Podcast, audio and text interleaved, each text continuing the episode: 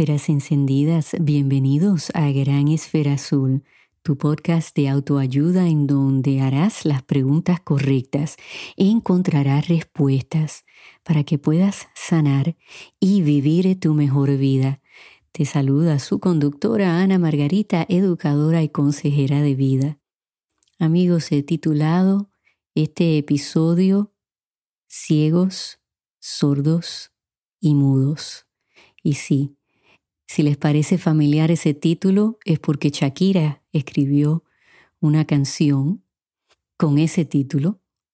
Y claro, yo lo puse en plural porque eh, quería que ustedes pues se relacionaran con, con ese título.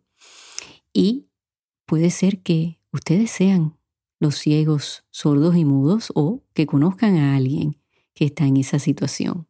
Y decidí utilizar ese título porque cuando estamos en una crisis, en un conflicto, amigos, seamos sinceros, a veces nos volvemos ciegos, sordos y mudos. Y la razón es que la emoción, el corazón, está en control. No está en control nuestro cerebro, el sentido común, la lógica. ¿Y por qué? Porque cuando estamos en un estado emocional, pues nos sentimos heridos, frustrados, desilusionados, sentimos ira. Y eso pues nos hace cerrar esos otros sentidos. Y no queremos ver la realidad de las cosas, no estamos a veces dispuestos a escuchar a esa persona o personas y nos quedamos callados, mudos, y muchas veces utilizamos nuestras acciones para expresar cómo nos sentimos en, en vez de verbalizarlo. Entonces le hacemos algo a esa persona y queremos que esa persona a través de esa acción entienda cómo nos sentimos. Pero ¿saben qué? Muchas veces lo que hacemos es confundir más a esa persona, podemos fracturar más esa situación y cuando estamos en ese estado no podemos anticipar lo que va a suceder porque estamos pues completamente cerrados a lo que pueda venir en forma de información, de un mensaje. Es bien importante cuando estamos pasando por una situación difícil, de reto, de crisis, de conflicto con alguien de nuestra familia, con nuestra pareja, nuestros padres, hermanos, quien sea. El tratar de llegar a un momento donde podamos controlar las emociones. Yo no estoy diciendo que hay que desaparecerlas porque es imposible, porque están dentro de nosotros. Esa situación nos ha afectado claramente. Pero no dejemos que eso tome control de nosotros. O sea, que podemos sentir todas esas cosas que mencioné, pero saberlas controlar cuando llega el momento de sentarnos a tratar de resolver ese conflicto, de poder comunicar efectivamente cómo nos sentimos. Este episodio es el último de estos tres en donde hemos estado hablando del abandono emocional, de que no podemos hacer que otras personas nos quieran, quieran resolver conflictos con nosotros, tener una conversación, estar en nuestras vidas. Y claro, hemos hablado más de la responsabilidad que ha caído en esas otras personas, pero hoy vamos a hablar un poquito más de la responsabilidad que cae en nosotros, porque en una historia hay dos partes hay envueltas dos personas o a veces más de dos personas. Y hay que ser justos con las dos partes.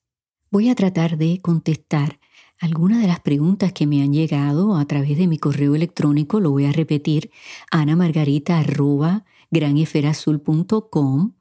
Y bueno, tengo dos. El otro es granesferazulpodcast.gmail.com. También se pueden comunicar conmigo a través de Messenger por la plataforma de Facebook.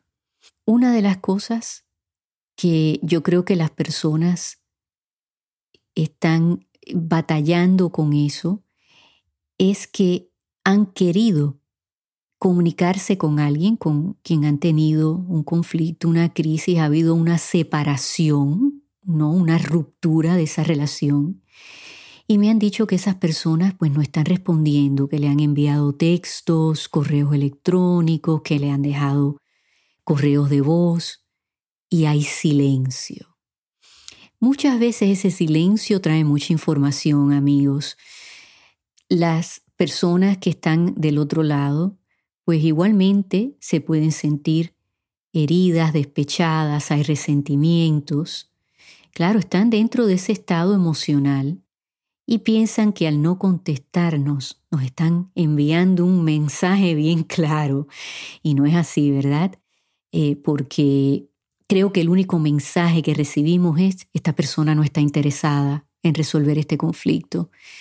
Y, yo les podría asegurar que en muchos casos eso no es cierto, pero están dejando que sus emociones sean las que controlen su respuesta, aunque sea una respuesta de silencio.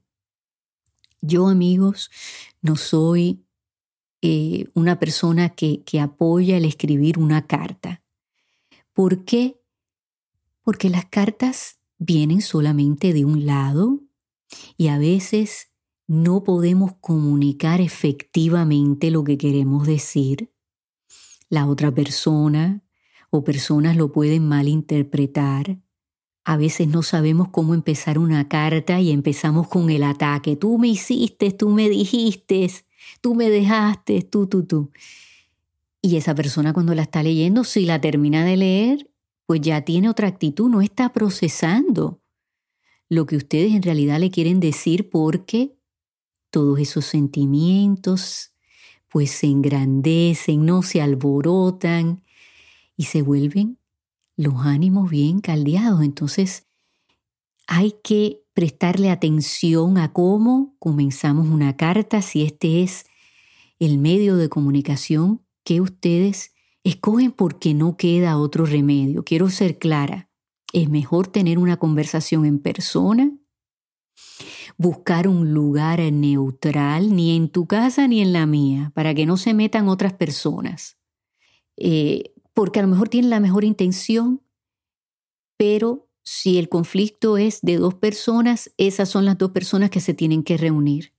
Los demás sobran sin la intención de insultar a nadie, pero la realidad es que mientras más gente da la opinión, a veces los conflictos se, se agrandan, se le añaden partes que no existían. Y entonces hay, como se dice, ¿no? demasiadas cucharas en esa olla. Así que vamos a tratar de tener esa reunión de dos en un lugar neutral, tratar de estar calmados lo más posible, de poner reglas, de cuando tú estés hablando yo no te voy a interrumpir y cuando yo esté hablando tú no me vas a interrumpir y vamos a prestar mucha atención a escuchar apropiadamente.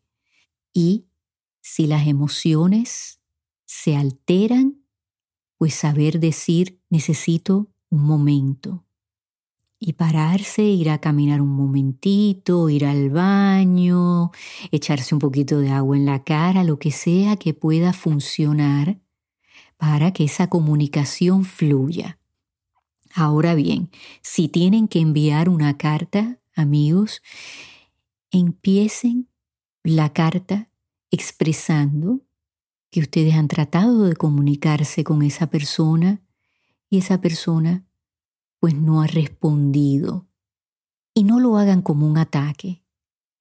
Expresen que ustedes entienden que tal vez pues ellos también están heridos, frustrados, resentidos y que ustedes quieren pensar que esas son las razones por las cuales no se han comunicado con ustedes, no que ellos no quieren resolver ese conflicto. Si ustedes empiezan así, ya empiezan a desarmar esa persona. Otra cosa que no es fácil es reconocer si nosotros hemos cometido un error. Y admitirlo ahí al principio de la carta, amigos. Si hay que pedir perdón, háganlo, porque eso igualmente desarma a una persona. Ustedes saben si han cometido ese error. Yo sé que no es fácil de admitirlo. Igualmente, si tienen que otorgar un perdón, háganlo al principio de la carta, porque van a poder abrirle el corazón a esa persona, van a poderle abrir los ojos, van a poder que esa persona empiece a escuchar de verdad y que entonces quieran comunicarse con ustedes. Esto no es nada fácil, pero sí se puede lograr con una carta. Recuerden de no atacar y de decir, tú me hiciste. No, es mejor decir, yo me sentí de tal manera. De esa manera ustedes están expresando cómo ustedes se sintieron, cómo se sintió su corazón. Pero no le están poniendo la responsabilidad encima a esa persona, aunque la tenga, amigos. La idea es que esa persona entienda por lo que ustedes pasaron. Vamos a no atacar. Yo creo que cuando uno dice, yo me sentí abandonada. Me sentí desilusionada, me sentí herida. Es distinto a decir, tú me atacaste, tú me heriste, tú, tú, tú. Porque probablemente esa persona también se sintió así, dependiendo de la situación, amigos. Entonces, la idea es de comunicarnos efectivamente. Los estados emocionales no son efectivos. Hay que manejar esas emociones como lo dije al principio. Una cosa bien importante, amigos, que se lo he contestado a muchas personas que me han escrito. Ustedes tienen que pensar que al igual que ustedes, esa persona o personas con las cuales ustedes han tenido diferencias, conflictos, que están en crisis, ellos tienen una historia de vida. Al igual que ustedes, ellos aprendieron a lidiar con un conflicto, lo aprendieron de alguien, de sus padres, de sus abuelos, de, de quien sea, que fueron personas de influencia. Y cuando yo digo eso, porque también me han dicho, Ana Margarita, tú tiendes a echarle la culpa a la gente en nuestro pasado, yo no sé si eso es justo. Miren, yo les doy a ustedes explicaciones, mas no justifico lo que esas personas hicieron. El explicar que alguien nos enseñó tal cosa no es una justificación, pero les estoy dando una ventana a ese pasado, a qué formó esa persona. Esas personas también aprendieron de otras personas. Y lo importante aquí es ver que tal vez nosotros Estamos dentro de ese patrón de comportamiento, estamos dentro de ese círculo vicioso porque lo aprendimos. Y el reconocerlo sana mucho y podemos entonces interrumpir esos patrones que nos afectan.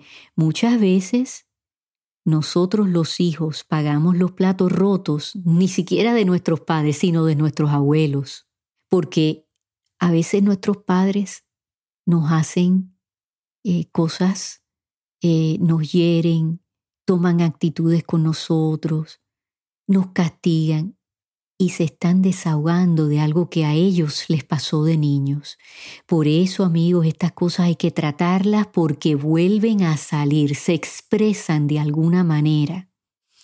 Y es bien importante prestarle atención a eso y ir a buscar ayuda con un profesional de la salud mental para que otras personas no paguen los platos rotos. Por eso vemos que en sesiones de, de terapia, pues vamos a suponer hay unos padres con, con su hijo o con su hija y los padres empiezan a añadir cosas a la historia y esto y me hiciste lo otro y hiciste esto y me dijiste aquello.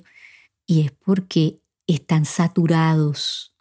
Y cuando empezamos a romper eso en pedacitos, nos damos cuenta que ellos vivieron ciertas cosas que los han influenciado a ser los padres que son, los hijos que son, los abuelos que son.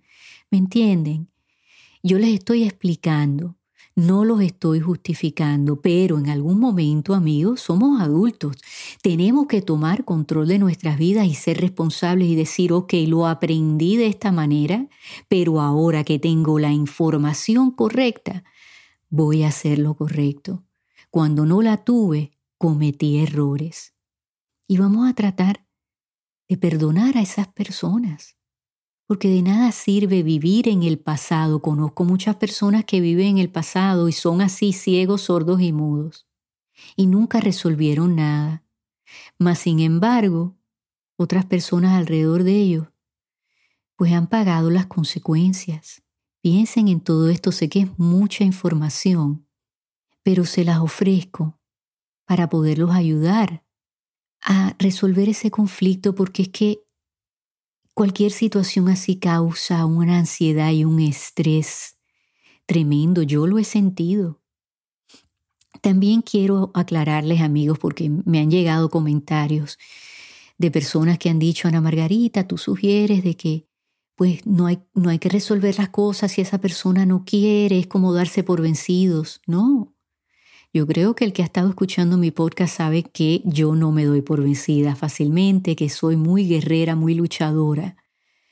Pero amigos, hay que proteger el corazón de uno y no podemos hacer que alguien nos quiera, quiera resolver un problema con nosotros, quiera sentarse a tener una conversación profunda, quieran cambiar, no, eso es un error pensar lo que nosotros podemos hacer que alguien quiera cambiar.